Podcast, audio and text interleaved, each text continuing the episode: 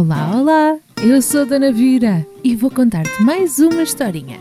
Estás pronto para ouvir? Conheces o provérbio devagar se vai ao longe? E achavas que vinha dos caracóis, com a sua velocidade de 3 metros por segundo, a fazer corridas pelas paredes nos dias de chuva?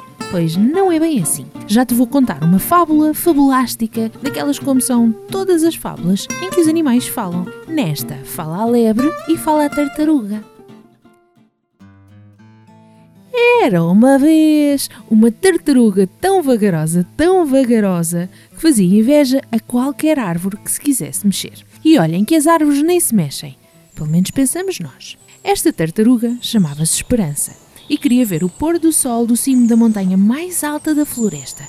Aquela ali, estão a ver? Sim, aquela onde está aquela árvore com aquelas folhas vermelhas. Então ela combinou com ela própria que iria até lá, levasse o tempo que levasse e se não visse o pôr do sol hoje, que o veria amanhã. Mas era mesmo o que ela queria e ela ia conseguir, porque era uma tartaruga muito persistente e convicta. E a esperança é a última a morrer, e a esperança sabia disso.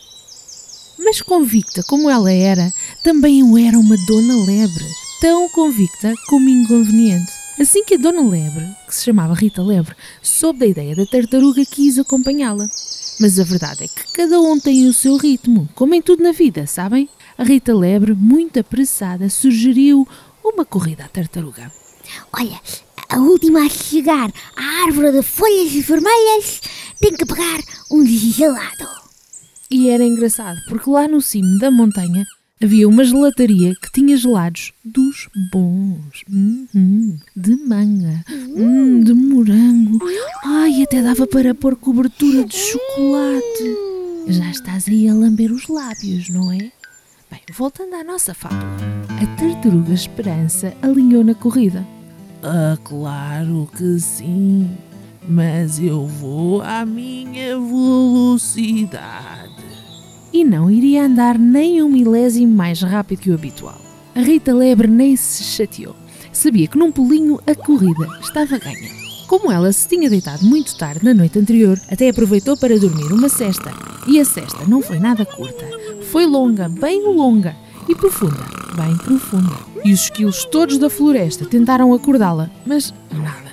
Enquanto isso, a esperança lá chegava ao cimo da montanha, devagar, mas chegou pedia um gelado de manga com cobertura de chocolate, porque todos nós sabemos que as tartarugas adoram manga, não é verdade?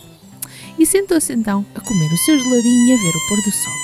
Quando a Rita Lebre acordou da cesta, o dia estava mesmo a chegar ao fim e, num pulinho, se pôs no cimo da montanha, ao lado da sua amiga Esperança, que até a comer o gelado era muito vagarosa.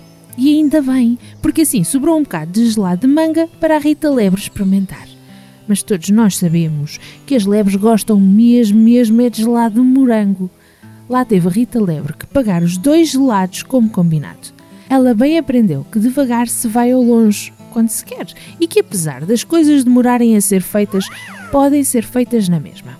O importante é que havia gelados, porque todos nós sabemos como é importante comer gelados com os amigos a ver o pôr do sol. Virou, virou e a história acabou. Gostaste da história? Próxima quinta-feira há mais uma história da Dona Vira, contadora de histórias. Passa no Facebook e deixa o teu gosto ou até um comentário. Obrigada, até quinta!